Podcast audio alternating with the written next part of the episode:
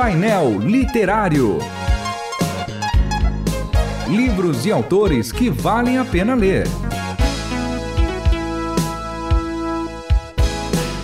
Painel Literário.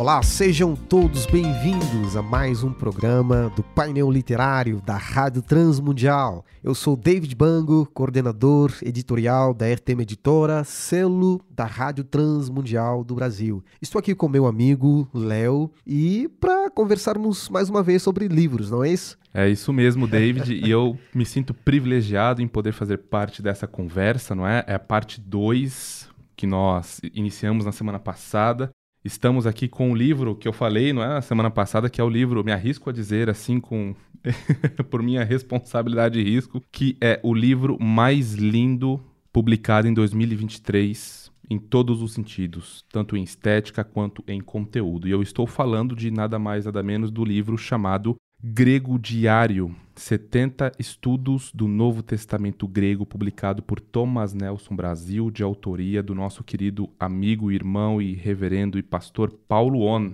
Paulo On é mestre em estudos bíblicos pela Universidade de Edimburgo, mestre em divindade pelo Seminário Teológico Servo de Cristo e bacharel em Relações Internacionais pela PUC-SP. Ele também é pastor auxiliar na Igreja Presbiterana de Cuiabá e diretor da Escola Didascalia, em que você pode acessar em didascalia.com.br. Querido Paulo, seja muito bem-vindo ao painel literário da Rádio Transmundial. Olá, David, Léo, olá a todos os nossos ouvintes. É mais uma vez um prazer muito grande estar aqui com vocês nesse programa.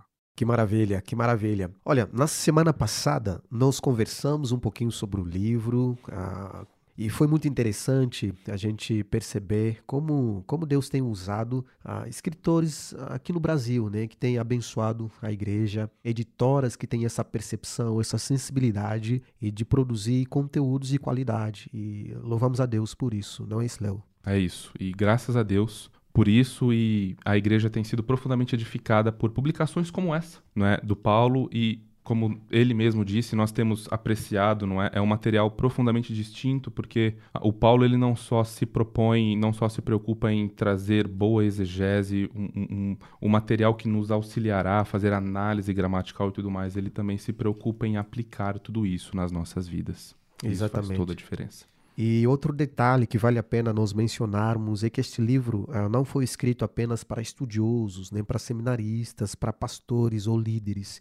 Cristãos, de modo geral, podem ler este livro, podem ser abençoados, leigos, pessoas que têm curiosidade, podem de fato ser impactados por esse livro. É grego diário é, que é para que para você, né, para você ser edificado aí na sua jornada diária. E hoje nós vamos então tratar da oração do Pai Nosso, Paulo. É, você começou a trabalhar, não é? Na, especificamente Mateus capítulo 6, versículo 9, a parte B, ali na página 47, não é? Do, do teu livro. E você poderia então comentar um pouquinho para nós sobre a, a, importância, não é? Dessa oração do Senhor Jesus, a importância de aprofundarmos, não é? Para irmos além do que das nossas traduções em português, o que, que você poderia destacar para nós aqui que não poderíamos deixar passar de jeito nenhum quando nós olhamos para o texto em grego? Pois é, a oração do Pai Nosso ela ocupa um, um lugar, vamos dizer assim, bem especial no miolo do livro, da, do capítulo 10 até o capítulo 21. A gente dividiu o Pai Nosso em 11 partes, né? Que, uh, porque é uma, além de ser a oração que o Senhor nos ensinou, então ela se transforma e ela é ao longo do tempo um modelo de nós orarmos ao Senhor, porque o, o, maior orante, a pessoa que orou de forma mais perfeita é o próprio Senhor Jesus Cristo. No contexto aqui de Mateus 5, nós temos essa oração dentro do Sermão do Monte, quando Deus, quando Jesus fala sobre a oração, mas também nós temos a versão redu reduzida ou resumida do Pai Nosso lá em Lucas capítulo 11, quando Jesus atende o pedido dos discípulos que queriam que Jesus lhes ensinasse uma oração porque os grandes mestres, né, os rabis, eles ensinavam os seus discípulos a orarem. Então, a Jesus ele é instigado pelos seus discípulos e ele nos ensina a orar. A oração do Pai Nosso é uma oração que, em qualquer língua, é linda, é, é cheia de significado. Mas o contexto grego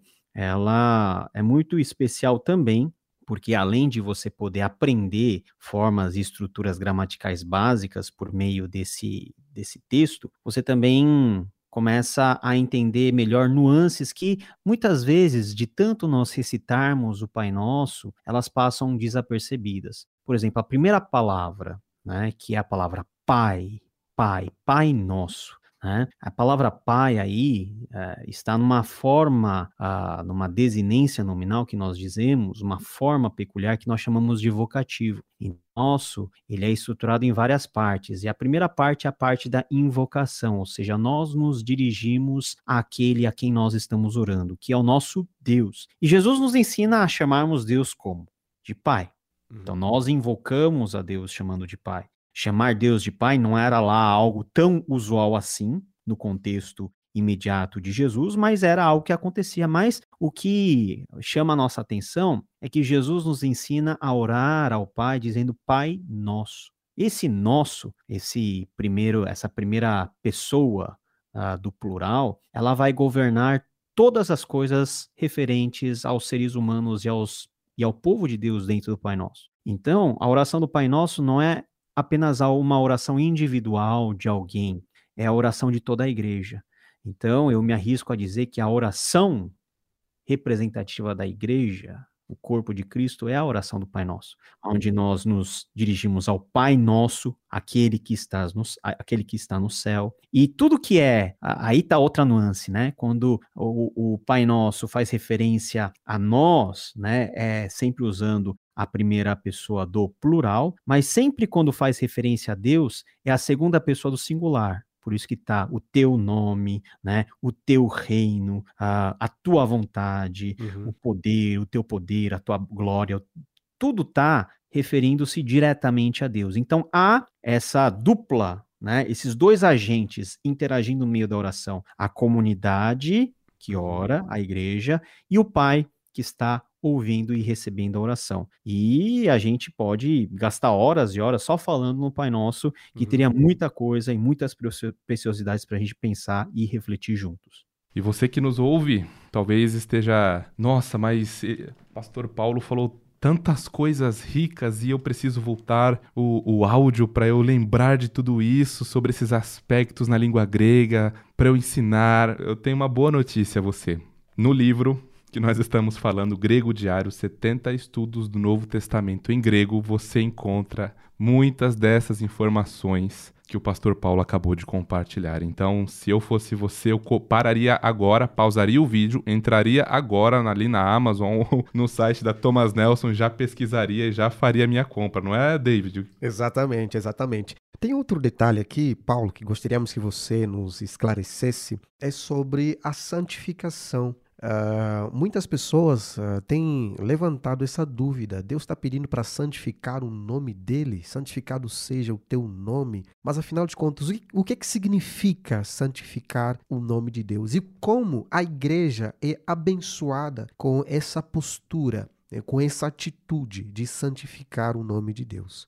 Olha, esse trechinho é muito interessante porque o verbo santificar aí não está sendo usado no sentido de tornar mais santo ou de purificar. Uhum. Porque o nome do Senhor no Antigo Testamento e dentro da, da, do, da linha de pensamento da tradição judaica já é algo por si santo. Uhum. Então você não poderia nem pronunciar o nome de Deus de forma indevida, ah, porque você quebraria ah, o terceiro mandamento, que é não tomar o nome do Senhor teu Deus em vão. Uhum. E aqui, quando Jesus fala sobre santificar, veja que a oração diz: santificado seja o seu nome. Então nós estamos falando numa voz passiva aí, que é um passivo de expectativa, né? Então é o desejo expresso na oração que o povo de Deus santifique santifique, ou seja, torne o nome dele engrandecido, louve a ele. Uhum. Uh, separe o nome dele do nome de Deus como algo precioso, que você engrandeça o nome de Deus. É uma atitude de engrandecimento, de glorificação, de louvor, justamente nesse momento inicial, que é o momento da invocação.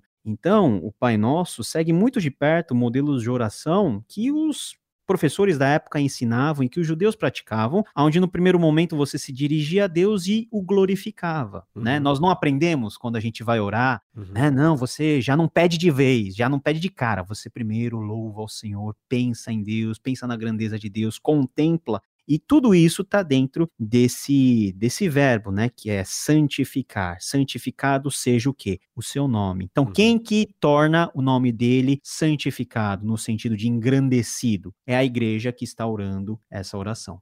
Que perfeito, que perfeito. Olha, é, é, tão, é tão bom ouvir isso. Maravilhoso. Se tivéssemos tempo, a gente. Faremos tendas aqui, né? É, exatamente. Algumas tendas, né? Para a gente continuar ouvindo uh, essa abordagem tão rica, tão simples, ao mesmo tempo tão profundo. Aos nossos ouvintes, no, nós convidamos a vocês a adquirirem este livro. Esse livro é especial, você pode adquiri-lo uh, no site da Thomas Nelson. Você pode também ofertar a alguém é, uhum. Você pode abençoar alguém porque uh, é algo único, é algo singular, é um texto realmente especial para abençoar a igreja brasileira. Você pode comprar um para você, e um para o teu pastor, para os diáconos da igreja, para os líderes da igreja e abençoar a liderança da tua igreja em, em estudar mais fundo as escrituras, não é? Olha, é, é, uma, uma dica aqui, eu acho que essa dica vai para a editora. Queremos o volume 2. Exatamente. Queremos o volume 2. Então que fique registrado. Sobe a hash, sobe a hashtag. Queremos fique registrado. Sam, vamos fazer uma referência ao Sam aqui, pessoal. Exatamente. Queremos o volume 2.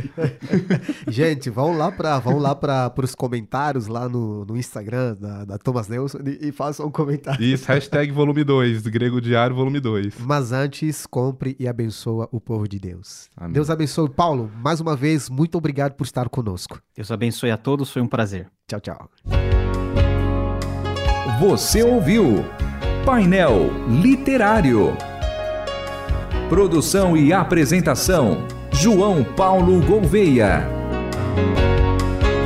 Realização: Transmundial.